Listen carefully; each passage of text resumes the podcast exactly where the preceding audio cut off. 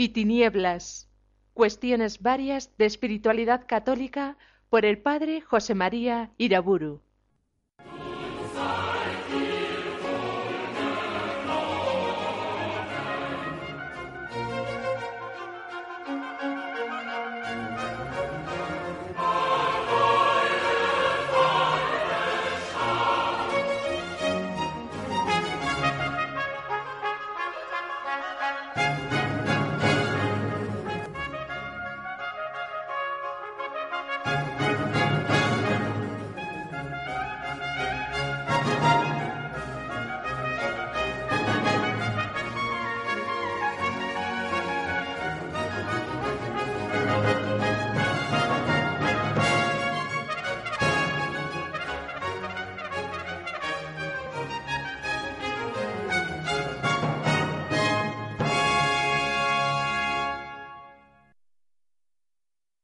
En el nombre del Padre, del Hijo y del Espíritu Santo. En las conferencias anteriores fui haciendo exploraciones por las distintas comunidades utópicas que a lo largo de la historia se han producido, unas veces con inspiración puramente profana, pero otras, y a estas he prestado especial atención, con inspiración evangélica partiendo, por supuesto, de la primera comunidad cristiana de Jerusalén. Vuelvo ahora al tema de fondo. Si el cristiano quiere ser fiel discípulo de Cristo y seguirle por los caminos del Evangelio, es necesario que salga de Egipto, que salga del mundo secular tópico, se entiende espiritualmente, que se adentre por el desierto heroico de la vida cristiana, para dirigirse así derechamente hacia la tierra prometida, hacia la santidad personal y comunitaria.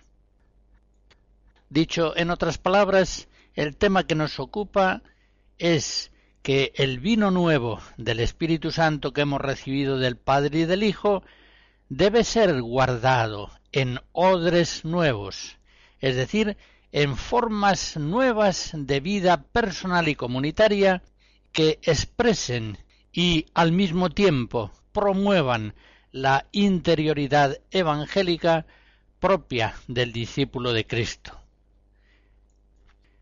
Los hombres estamos como encarcelados en el mundo en que vivimos. Él obliga con implacable eficacia nuestros pensamientos, sentimientos y conductas. Cuando cambiamos totalmente de ambiente, por un viaje, una peregrinación, un retiro prolongado, comprendemos entonces en qué medida tan grande estamos dependiendo del medio secular que nos envuelve y que nos apresa pero habitualmente no captamos esa presión del mundo cárcel, como tampoco notamos, porque es constante, la presión atmosférica. Carne y mundo, ya lo expliqué en otra ocasión, van unidos siempre en su condicionamiento negativo del hombre. El hombre carnal vive en el mundo como pez en el agua. Hay entre carne y mundo una complicidad profunda, un entendimiento total. Por eso, cuando el apóstol trata de la redención del hombre, unas veces dice que la gracia nos libra de la carne, pero otras veces expresa esa redención en términos de liberación, de este mundo secular presente. Recuerdo alguna frase más significativa de San Pablo, concretamente aquella de Gálatas 4. Nosotros, cuando éramos menores de edad, vivíamos como esclavos bajo los elementos del mundo.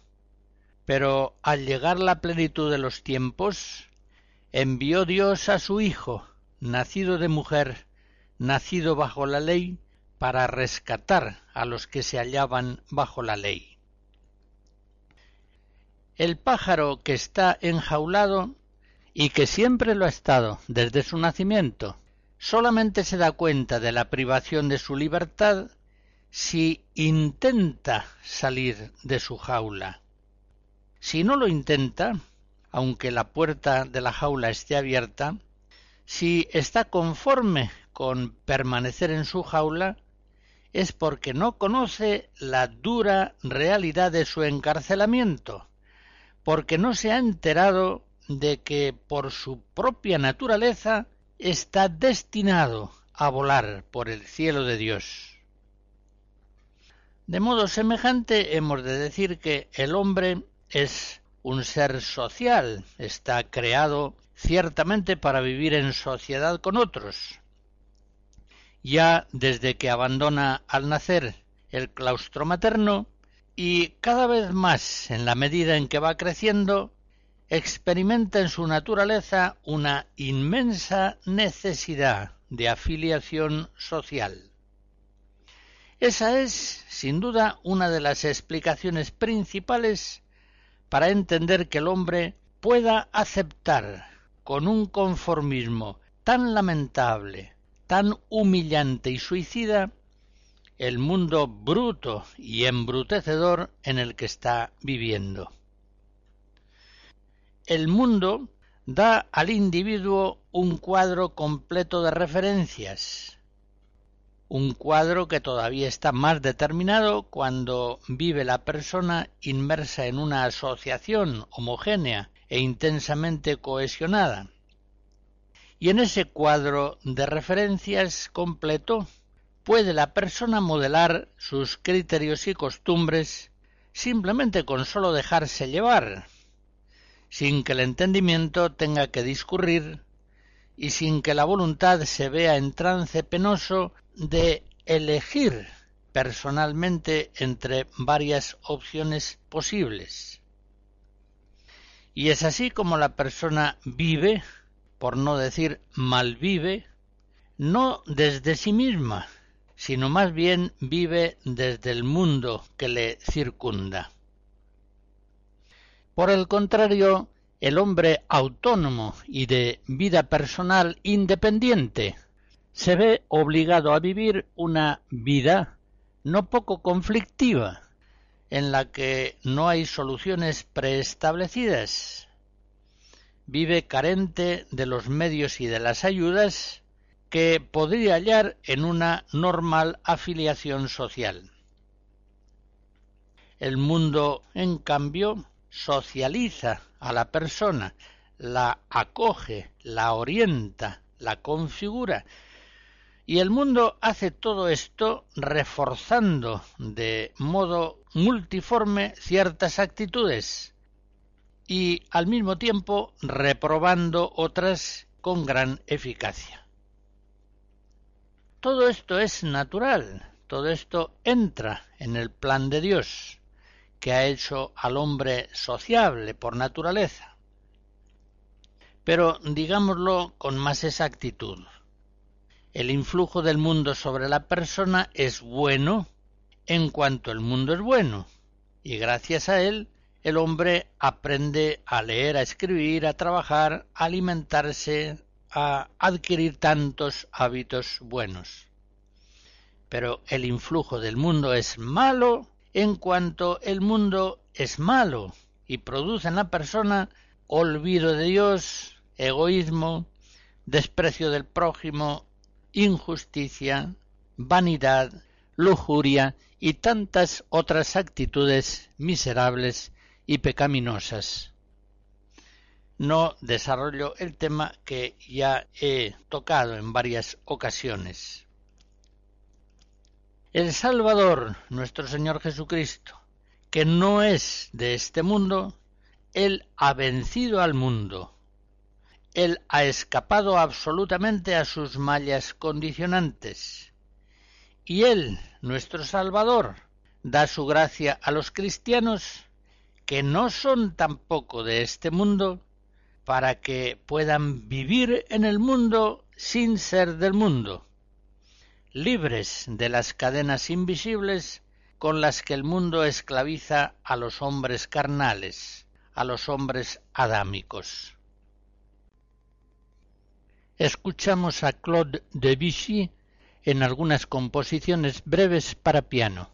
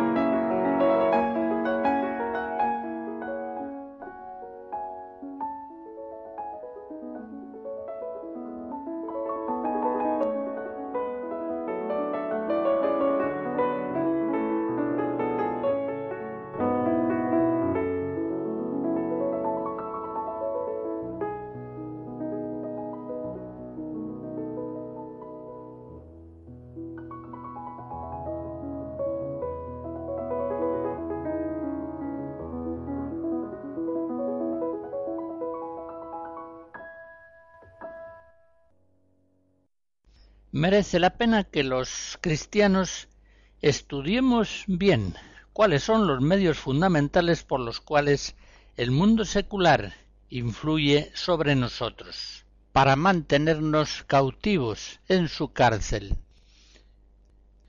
Cuando alguien quiere escapar de la cárcel, tendrá que estudiar antes que nada, con todo cuidado, las rejas férreas que en puertas y ventanas están impidiendo su salida. Recordemos, pues, aquí brevemente cómo se establece y en qué consiste ese encarcelamiento de la persona en el mundo, partiendo, ya lo señalamos, de su inmensa necesidad de afiliación social. Es evidente que la necesidad de afiliación social precisamente está en la raíz de la cautividad que el mundo secular ejerce sobre el hombre.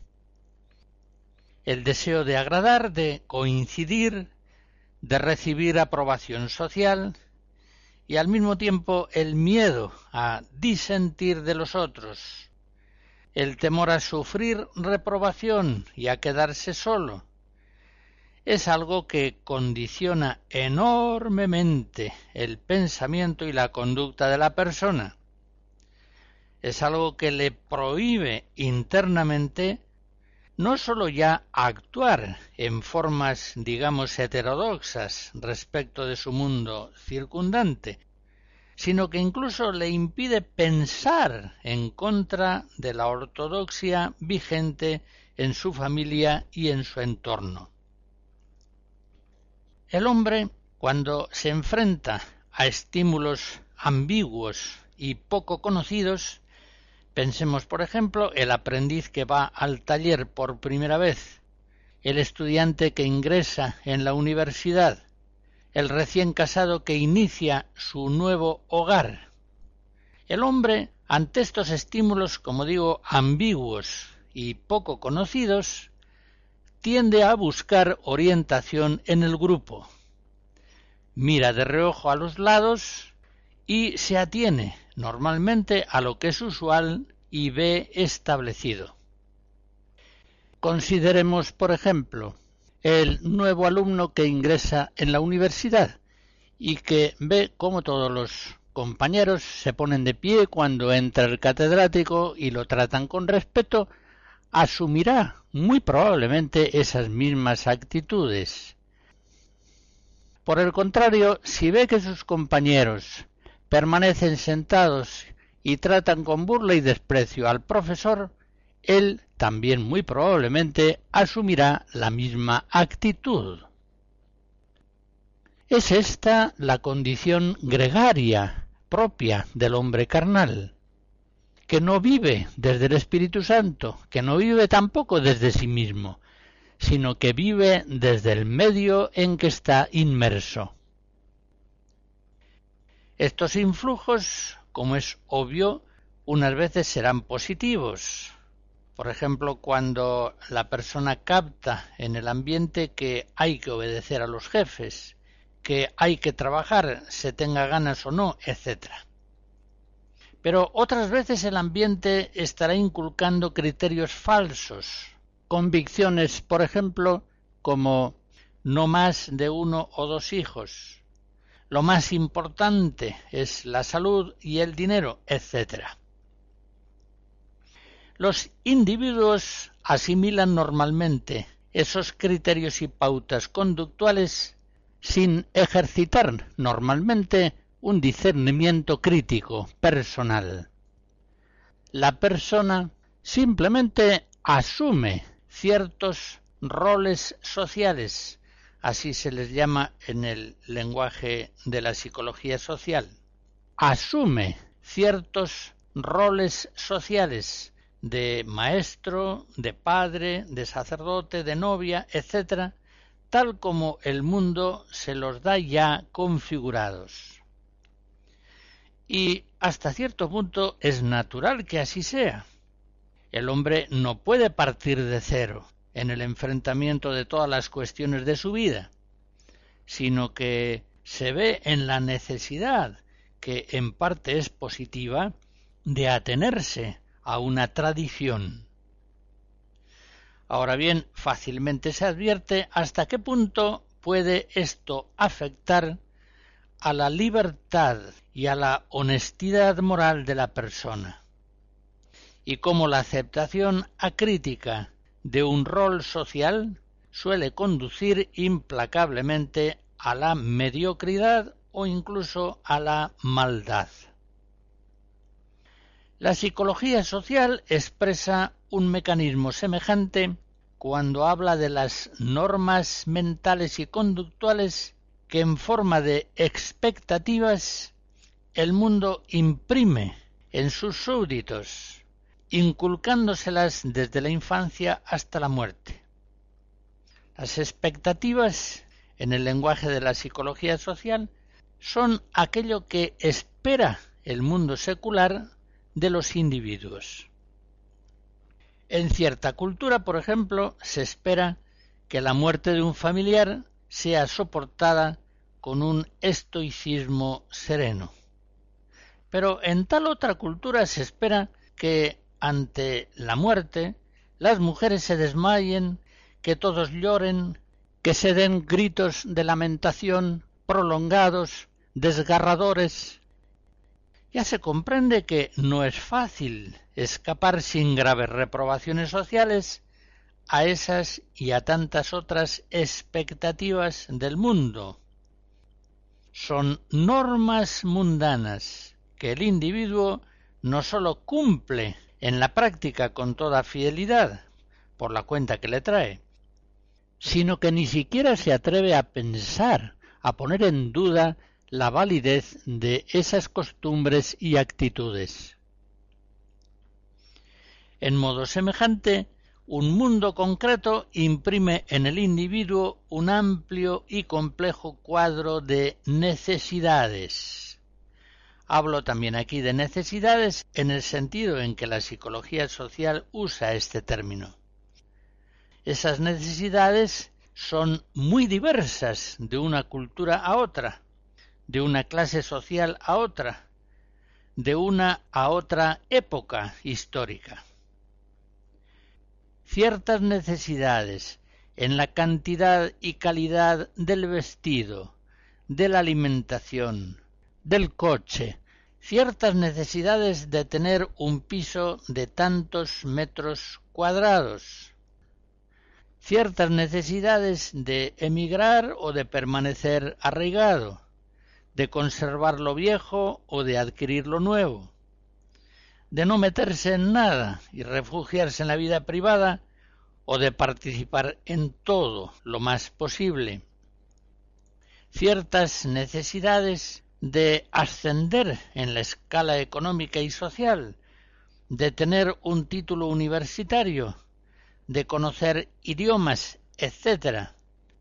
Todas estas necesidades en su conjunto y tantas otras son muy diferentes de un país a otro, de una clase social a otra, de una época a otra diferente.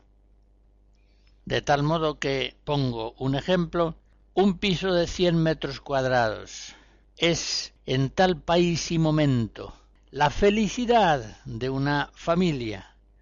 Y ese mismo piso para otra familia que vive en un ambiente distinto con unas necesidades y unas expectativas diversas es causa de una diaria amargura, es la desgracia permanente. He explicado hasta aquí los medios fundamentales por los que el mundo influye sobre el individuo, haciendo alusión a los roles sociales, a las expectativas, a las necesidades que el mundo imprime en los individuos. Me fijo también ahora en el condicionamiento de la moda. Siempre cambia la moda. Lo único permanente de la moda es que cambia continuamente.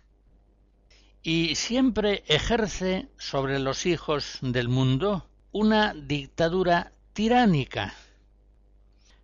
La moda sujeta en todo mentalidades y costumbres. Hace pasar en pocos años del autoritarismo al permisivismo liberal, del racionalismo al irracionalismo.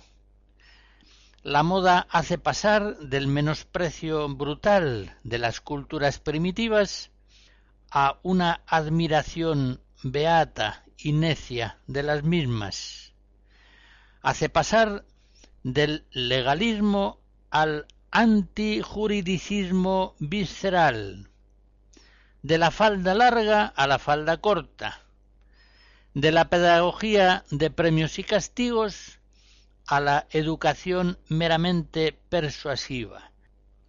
Todo queda sujeto al imperio de la moda, siempre cambiante, y los hombres mundanos al paso de los tiempos, han de estar siempre prontos a ofrecer su incienso, unas veces a estos ídolos, otras veces a aquellos otros, cuando los primeros son derribados por la misma moda que los ensalzó. Así las cosas, el hombre que no está iluminado por la luz de la fe, que le libera de los condicionamientos del mundo secular, confunde normalmente historia y naturaleza. Quiero decir con esto que ese hombre carnal, adicto a las modas ideológicas y conductuales del mundo, fácilmente estima como naturales realidades humanas, se trata de la esclavitud, del divorcio, del aborto, etc., que únicamente son desgraciadas realidades históricas y por eso las admite sin lucha, las admite sin conciencia de culpa, porque confunde la historia con la naturaleza. Piensa que las realidades históricas son realidades naturales. En este sentido, para los hombres mundanos y carnales, que viene a ser lo mismo, es natural, según lugares, épocas y culturas, que el hombre castigue violentamente a la mujer, o que sea la mujer la que cargue los fardos más pesados. Es natural que las personas dediquen al menos un par de horas al día a enterarse de lo que ellos pomposamente llaman la actualidad, es natural que cada semana descansen dos o dos días y medio y un mes cada año. Todo esto lo captan como realidades naturales cuando verdaderamente se trata de realidades históricas. Y de este modo, cuando se confunde historia y naturaleza, aquello que es lo que está de hecho vigente, aparece ante el individuo como algo necesario. Y todo aquello que se presenta como lo que debería ser adquiere una tonalidad idealista y hasta cierto punto alucinatoria. Por eso, quien toma la historia como naturaleza queda encarcelado en su lamentable realidad histórica, mundana, siempre deficiente e incluso mala. Y así se cierra, por principio, herméticamente, a la formidable fuerza del Espíritu Santo que procede del Padre y del Hijo. El Espíritu Santo que renueva, que quiere renovar la faz de la tierra.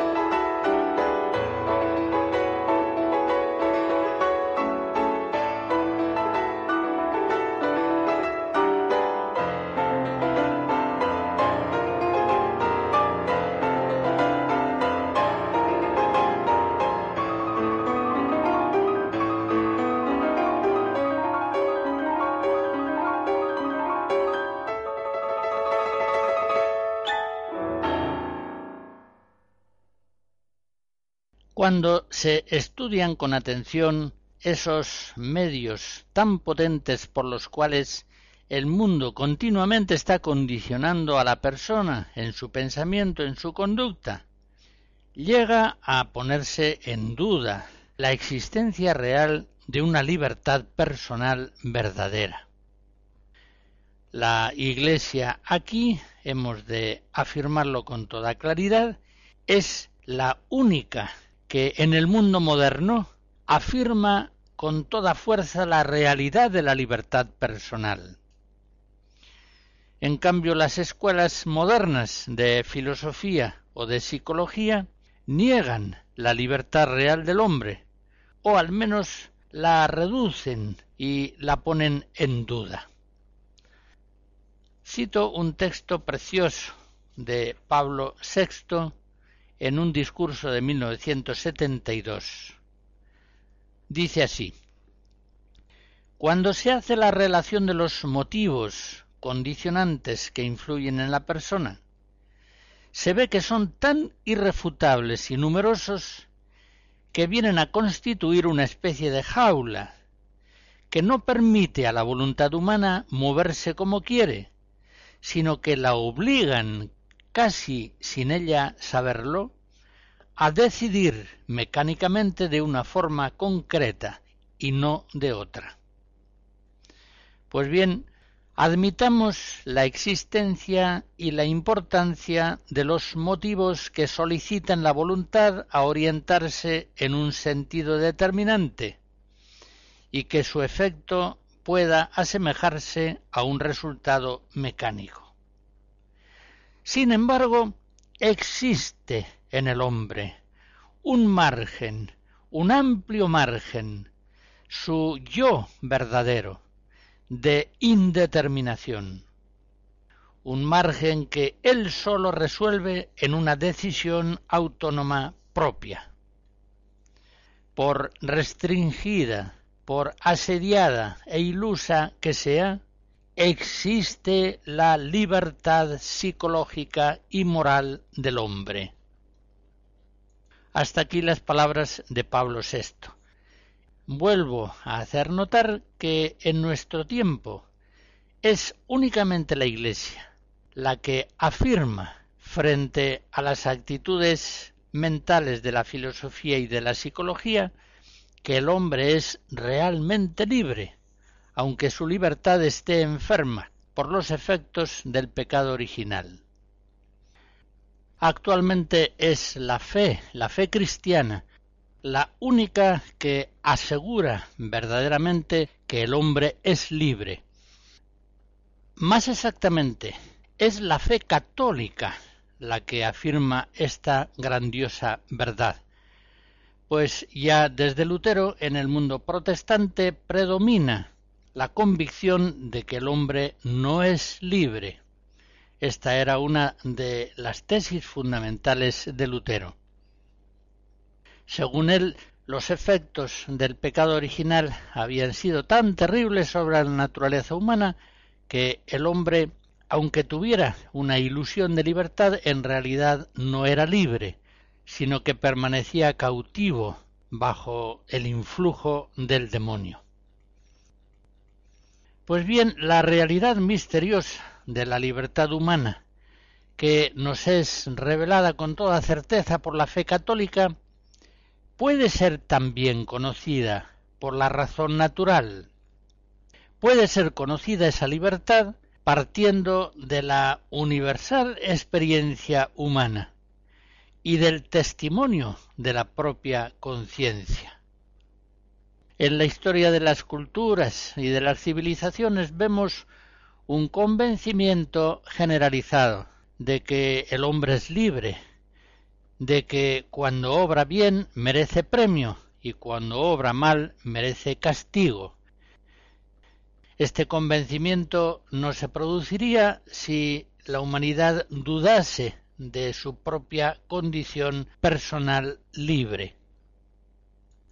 Pues bien, este convencimiento general de la humanidad acerca de la condición libre del hombre, la Iglesia conoce y afirma esa verdad, sobre todo apoyándose en la revelación divina, que continuamente está afirmando la libertad del hombre.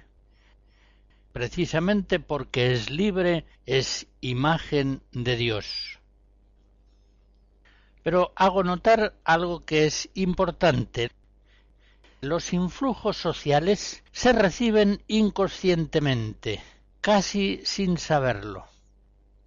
Los hombres no suelen sentirse cautivos del mundo en que viven, pero realmente están presos de él. Los hombres creen normalmente que sus convicciones y conductas parten de opciones personales, conscientes y libres. Pero están engañados, pues ellos, como tantas veces dice Jesús, concretamente en Lucas 16, son hijos de este siglo. Los lazos invisibles del mundo son fortísimos, pero son lazos muy suaves y tan sutiles y constantes que no suelen sentirse como ataduras.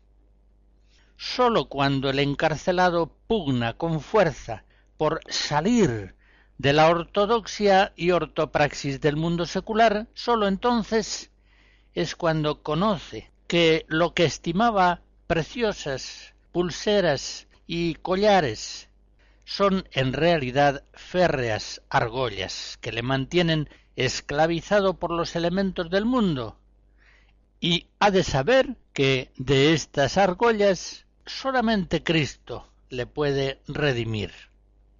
Solamente el Salvador puede cortar las cadenas que mantienen al hombre cautivo del mundo en el que está encarcelado. Y es importante notar en esto que, así como el influjo benéfico de Cristo sólo puede ser recibido con un intenso esfuerzo personal de pensamiento consciente y de acción libre, por el contrario, el influjo maléfico del mundo secular se recibe tanto más cuanto la persona es menos consciente y libre, cuanto más abandonada está a las costumbres vigentes mayoritarias y a los imperativos de la moda del momento. Quiero decir con esto que para ser un fiel súbdito del mundo secular basta simplemente con dejarse llevar por él. En cambio, todo el empeño ascético y utópico es insuficiente sin la gracia de Cristo Salvador para cumplir con la norma cristiana apostólica, aquella que, por ejemplo, da San Pablo en Romanos 12. No os conforméis a este siglo, sino más bien transformaos por la renovación de la mente, procurando siempre conocer cuál es la voluntad de Dios, buena, grata y perfecta.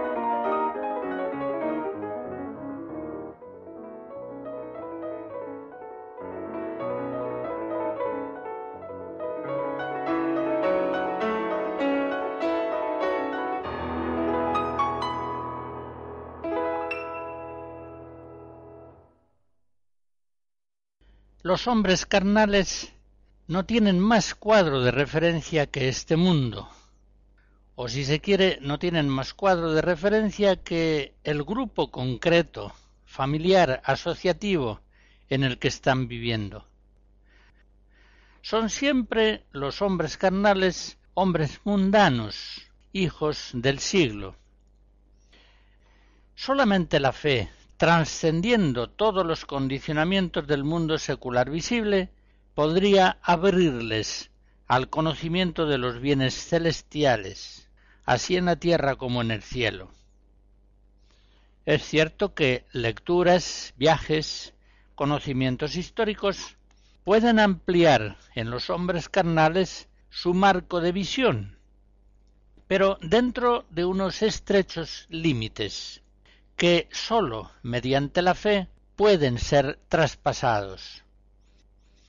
Los hijos de este siglo no pueden menos de tener puestos sus ojos en las cosas temporales y visibles, porque no son capaces de ver aquellas cosas invisibles que son las más reales y las más permanentes.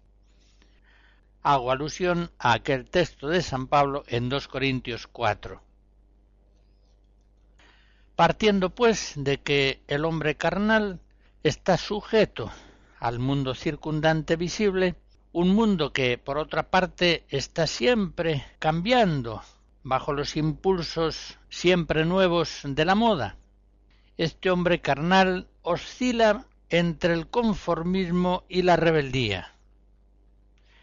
Pero sin el auxilio de Cristo, el único que ha vencido al mundo, Juan 16, este hombre no puede alcanzar una real independencia del mundo, una autonomía en el pensamiento y en la conducta que solamente puede poseer cuando ajusta sus pensamientos y caminos a los pensamientos y caminos de Dios, el autor del universo. Es decir, no puede menos de estar esclavizado bajo los elementos del mundo, bien sea del modo conformista o bien sea del modo rebelde. Después de todo, conformismo y rebeldía se asemejan mucho más de lo que podría parecer a primera vista. Conformismo y rebeldía son modos automáticos y acríticos de situarse en relación al mundo, sea por aceptación o sea por rechazo y una prueba bien convincente de la semejanza profunda que hay entre conformidad y rebeldía es que con la edad suelen pasar las personas de la rebeldía al conformismo con una gran facilidad. Y la razón es clara. En ninguna de las dos actitudes se trasciende la realidad mundana por actos conscientes y plenamente libres. Sencillamente el hombre carnal, al carecer de la luz de la fe, al no tener puestos los ojos del alma en los bienes invisibles y eternos, no tiene acceso a esa maravillosa libertad propia de los hijos de Dios. Romanos 8. No está en condiciones de decir con ellos, esta es la victoria que vence al mundo, nuestra fe. Primera Juan 5. Y por tanto, el hombre carnal, el hombre sin fe, se ve condenado o bien al conformismo o bien a la rebeldía. Y ambas actitudes evidentemente son falsas, son falsas y nocivas. Hago notar también que el hombre carnal no solamente está cautivo del mundo en que vive, sino que también permanece sujeto y preso al mundo personal que él mismo se ha forjado con el tiempo. Es muy importante comprender bien que el hombre es a un tiempo intimidad y expresión, es libertad creadora y es también costumbre admitida. O si queremos decir esto en un par de términos breves, digamos que el hombre es al mismo tiempo interioridad y exterioridad. La interioridad de una persona, es decir, su fe, su jerarquía de valores, sus ideales, su intento más continuo, irradia evidentemente unos ciertos modos exteriores bien concretos en el vestir, el comer, el adquirir, la distribución del tiempo, del dinero, de la atención, el planteamiento de las relaciones sociales, etc. Y estos modos exteriores concretos se estabilizan, se cristalizan más y más por la costumbre y van formando el mundo exterior particular de la persona. Pues bien, si la exterioridad propia de cada persona es efecto que procede de su personal interioridad, llega un momento en que a su vez viene a ser causa fuertemente condicionante de esa interioridad personal determinada. Y así se produce una situación en que la verdadera conversión del hombre se hace prácticamente imposible, mientras que éste deje intactas sus personales estructuras exteriores de vida. Por eso la norma de Cristo es muy clara. No se pone el vino nuevo en odres viejos, porque los odres entonces revientan, el vino se derrama y los odres se pierden. No. El vino nuevo ha de ponerse en odres nuevos, y así ambos se conservan entre sí. Mateo 9. Es un espectáculo triste, verdaderamente patético, ver cómo cristianos de espíritu ferviente quieren adelantar hacia la perfección evangélica, pero sin decidirse a romper apenas con los modos exteriores de vida procedentes del espíritu del mundo viejo o del propio mundo personal.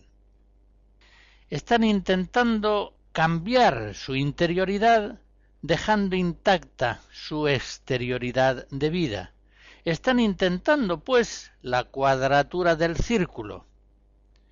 Y lo más penoso es que sus reiterados fracasos, es decir, su estabilización en una mediocridad mundana y carnal que se ha hecho en ellos ya crónica, no les lleva a sospechar que Dios Salvador quiere concederles no solamente un espíritu, una interioridad nueva, sino también una vida exterior completamente nueva, completamente renovada.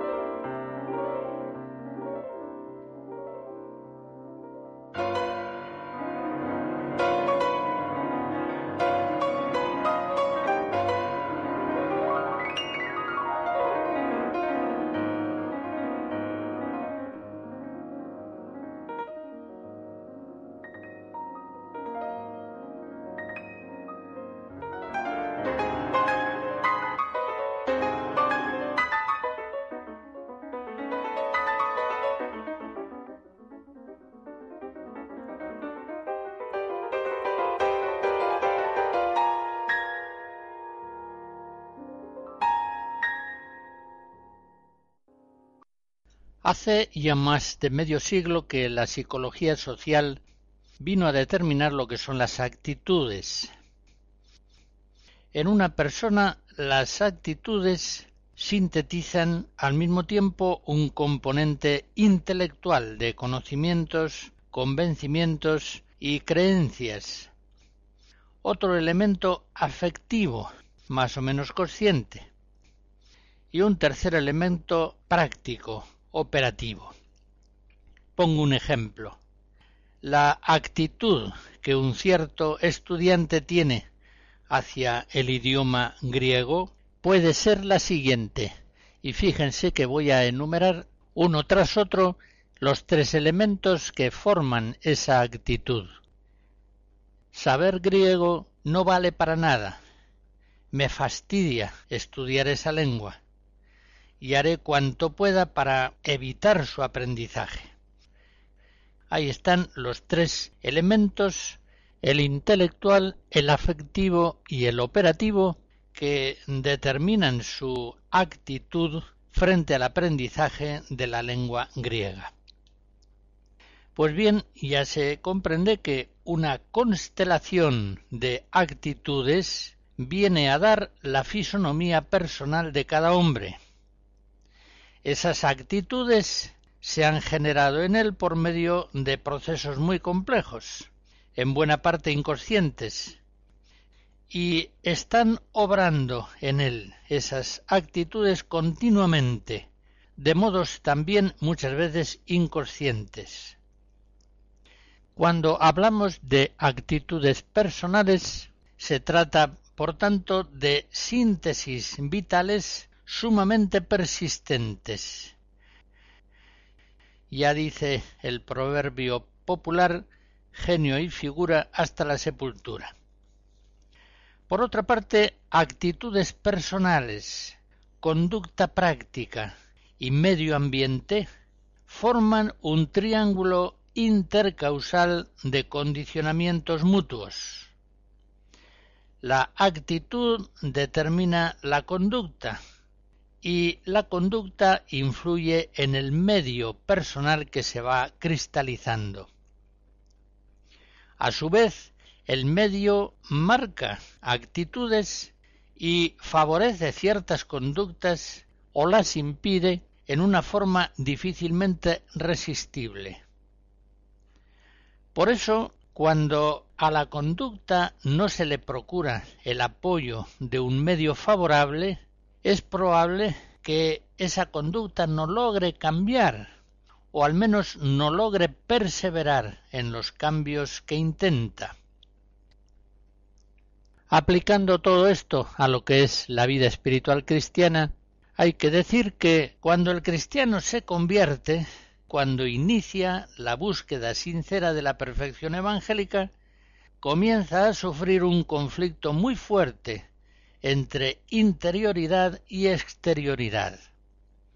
Y procura conseguir, si de verdad busca la santidad, procura conseguir con todas sus fuerzas, por obra del Espíritu Santo, una armonía estable entre actitudes, conducta y medio ambiente vital. Conviene, pues, que en ese intento del cristiano sea él bien consciente de que una persona no cambia de actitud con solo cambiar sus pensamientos, sino modifica también sus sentimientos y su conducta. No basta tampoco con que cambien sus sentimientos, sino cambia suficientemente su convicción mental y su práctica conductual. El Evangelio se recibe en la cabeza, en el corazón y en las manos. Y no puede ser recibido de verdad sólo en la cabeza, sólo en el corazón o sólo en las obras. Y si solamente se recibe en la mente, o sólo en el afecto, o sólo en las obras, al final el Evangelio se pierde, se rechaza, si no hay una modificación suficiente de la actitud de la persona y de su mundo personal. En otras palabras, El hombre se abre al Espíritu Santo en la medida en que cambia de mente, metanoia, en la medida en que cambia su conducta y en la medida en que cambia el medio ambiente personal en el que está viviendo, es decir, sus costumbres, su régimen de vida. Me he complicado un poco en estas explicaciones, pero trataré de aclararlas con un ejemplo concreto. El que cree en la presencia de Cristo en la Eucaristía y afirma su fe acercándose cada día un rato al sagrario, esa persona introduce un cambio muy importante en su vida, muy profundo y duradero. Pero, por el contrario, si nunca busca honrar en el templo esa presencia sagrada de Jesucristo con la adoración adecuada, acabará perdiendo su fe en esa presencia de Cristo en Eucaristía. Las convicciones de la mente sólo pueden expresarse, profundizarse y conservarse en las prácticas conductuales coherentes, sin estas prácticas, aquellas convicciones se debilitan o incluso se pierden. Ya lo dice también el adagio popular, o se vive según se piensa, o se acaba pensando según se vive. Por eso decía San Pablo, 1 Timoteo 3, que es necesario guardar el misterio de la fe en una conciencia pura. La bendición de Dios Todopoderoso, Padre, Hijo y Espíritu Santo, descienda sobre ustedes y les guarde siempre. Amén.